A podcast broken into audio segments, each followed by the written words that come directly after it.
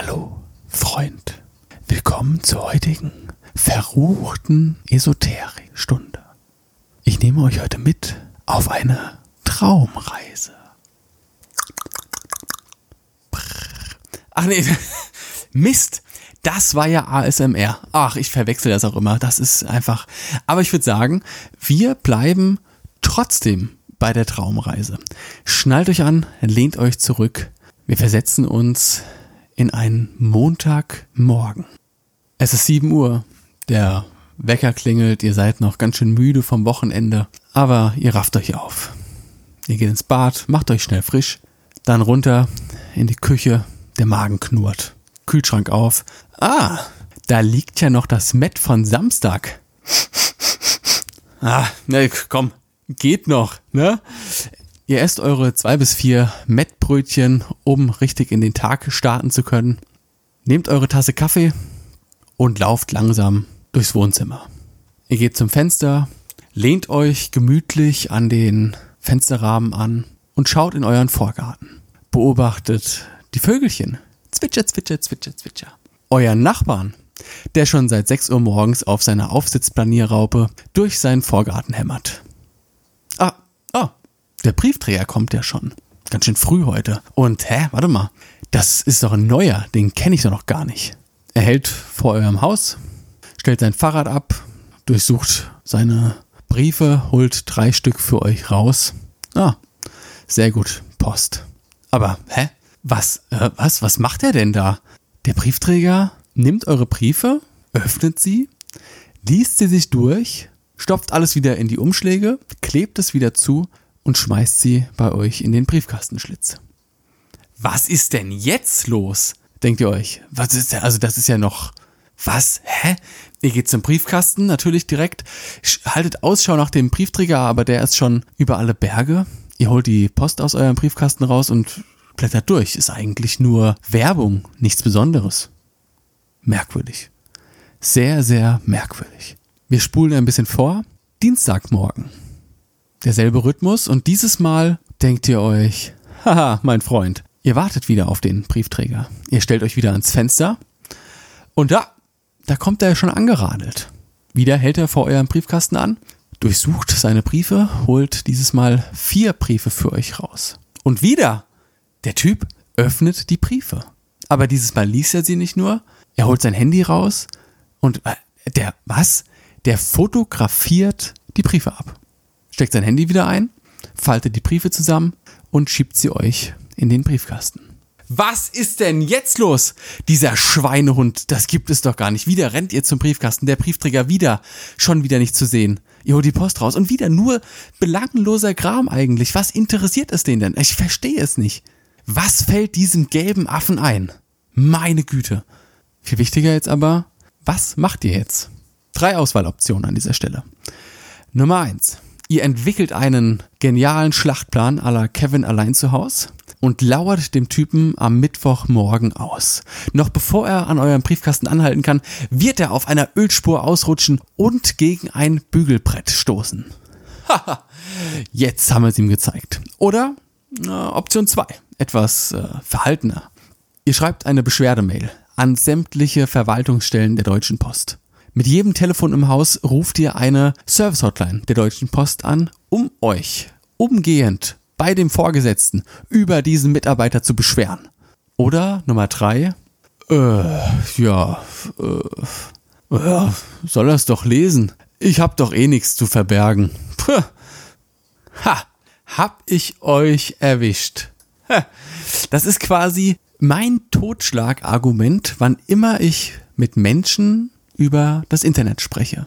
Und Dienstleister wie Amazon, Facebook, Google oder Apple. Die Ironie ist an dieser Stelle nur, dass wir einen Zustand, den wir quasi direkt greifbar vor unseren Augen haben, so natürlich niemals akzeptieren würden.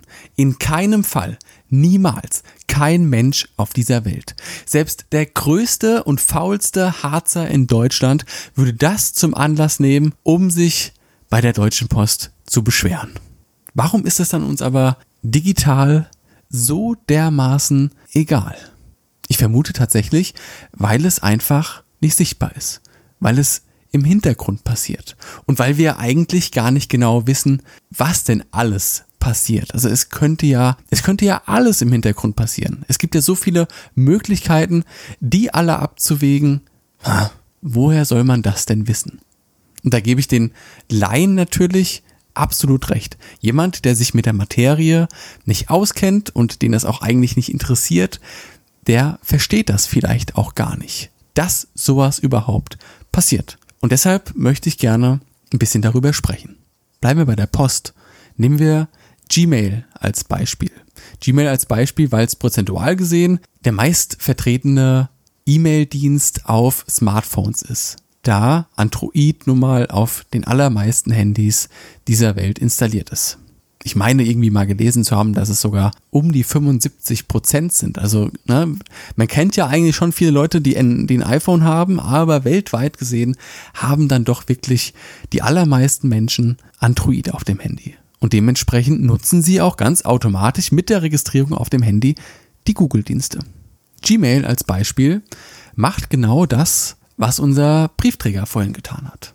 Jede einzelne E-Mail, die in euren Posteingang reintrudelt oder auch euren Postausgang verlässt, wird von Google automatisch gescannt, abgespeichert und auf alle Ewigkeit auf amerikanischen Servern gespeichert.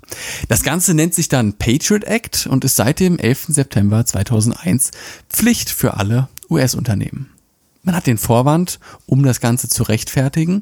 Ne? Man könnte ja ein Terrorist sein und sich einer terroristischen Vereinigung anschließen und über das Gmail-Konto terroristische Pläne verteilen für den nächsten Anschlag oder sowas. In der, von der Grundidee natürlich komplett richtig, aber da das eigentlich, wenn wir mal ganz ehrlich sind, nur als Vorwand anzusehen ist, denn 99,9 Prozent der Menschen sind keine Terroristen und schreiben auch keine terroristischen E-Mails.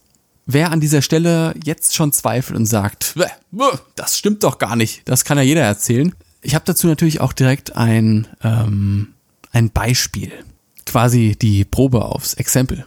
Na, ihr habt doch bestimmt schon mal online eine Reise gebucht oder ein Zugticket oder ein Hotelzimmer. Irgendwas, was noch ein bisschen in, in ferner Zukunft ist. So, ist euch da schon mal aufgefallen, dass ihr zu jeder Buchungsbestätigung von eurem Reisedienstleister auch direkt eine automatische generierte E-Mail beziehungsweise Benachrichtigung von Google für einen Kalendereintrag bekommt? Ne? Also ihr fliegt am 12. Dezember 2020, fliegt ihr nach London, bekommt dazu die Reisebestätigung von der Lufthansa geschickt und im selben Atemzug trudelt der Kalendereintrag von Google ein. Mit sogar den genauen Flugdaten. Also da ist die Flugnummer schon eingetragen, die Reisezeiten und falls gebucht auch schon der mögliche Rückflug. Jetzt ist das natürlich so, dass das keine Benachrichtigung von eurem Reisedienstleister ist. Das mag man an dieser Stelle gerne verwechseln, weil es eben zumeist zeitgleich eintrudelt. Nein, nein, das kommt von Google. Eben weil irgendein Computer eine, eine künstliche Intelligenz eure E-Mail in Anführungsstrichen gelesen hat und ausgewertet hat. Ist ganz schön bequem, oder? Wenn man eine Reise bucht und dann direkt den Kalendereintrag bekommt, den man ja dann auch zum Beispiel, wenn man mit seinem Partner verreist, sofort mit ihm teilen kann. Ist auch weiterhin ganz schön bequem, aber auch irgendwie so ein bisschen unheimlich, sobald man weiß, was da eigentlich im Hintergrund passiert. Aber was macht man da jetzt an dieser Stelle, fragt ihr euch vielleicht. Und das ist eine berechtigte Frage, weil die großen Dienstleister Facebook, Amazon, Google und Apple natürlich sehr, sehr daran interessiert sind, dass ihr auch weiterhin möglichst den vollen Produktumfang der Dienstleistungen benutzt. Sie sind ja auch immerhin gratis. Na, bei Amazon ist Prime vielleicht kostenpflichtig, ja, aber ansonsten, gerade was auf dem Smartphone passiert, gibt es sehr, sehr viel gratis. Ich möchte euch nicht zu sehr überfordern. Deswegen machen wir das alles in ganz kleinen Häppchen. Weil ich weiß, dass man aus eigener Erfahrung auch, weil ich früher auch wirklich resistent dagegen war, aber je mehr man sich dafür öffnet, Stück für Stück, desto mehr bleibt es auch wirklich im Gedächtnis kleben. Deshalb reiße ich es jetzt nur mal grob an, was man machen kann. Statt Chrome auf eurem Handy zu benutzen, und ich, ich nenne jetzt Chrome nur als Beispiel, weil wir ja vorhin bei Android waren und auf jedem Android automatisch Chrome vorinstalliert ist. Man könnte aber auch natürlich Safari nehmen oder die vom äh, Handyhersteller vorinstallierten Browser.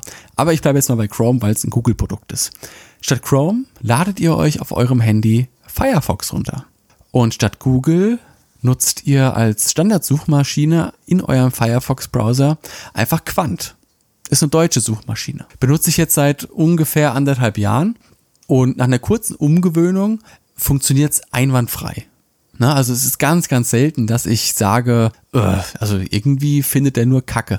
Und das ist ja auch der Punkt, den ich nochmal betonen möchte.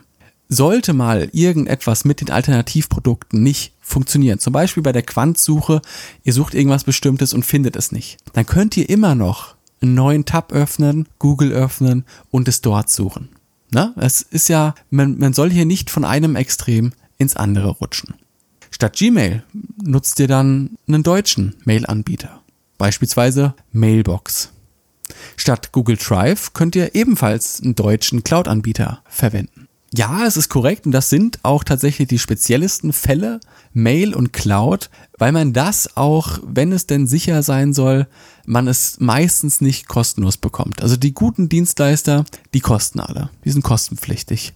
Aber diese Kosten halten sich absolut im Rahmen. Also ich bezahle jetzt für meinen Mail-Anbieter einen Euro pro Monat und ein Euro. Also das macht mich weder arm noch reich.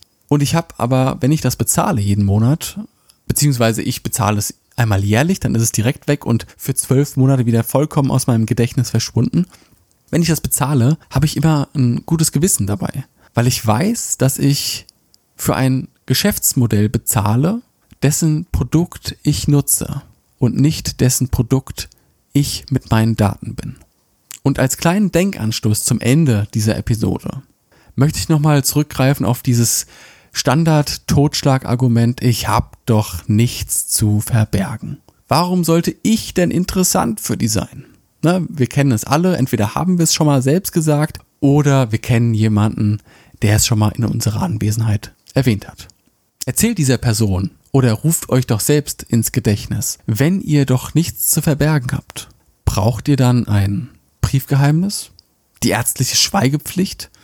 Das Wahlgeheimnis? Oder das Bankengeheimnis? Natürlich haben die wenigsten Menschen irgendetwas Kriminelles zu verbergen. Aber trotzdem ist es doch schön, wenn ich weiß, dass meine Post nur von mir gelesen wird, dass meine Kontostände nur mir bekannt sind und dass meine Wahl bei der letzten Bundestagswahl auch nicht öffentlich ist. Privatsphäre ist Menschenrecht und in diesem Sinne würde ich sagen, lassen wir es für heute gut sein. Ich bedanke mich fürs Zuhören. Wir hören uns das nächste Mal, wenn es wieder heißt Class Podcast. Bis dahin, lasst krachen, ihr süßen Mäuse. Ich hab euch lieb. Brrr.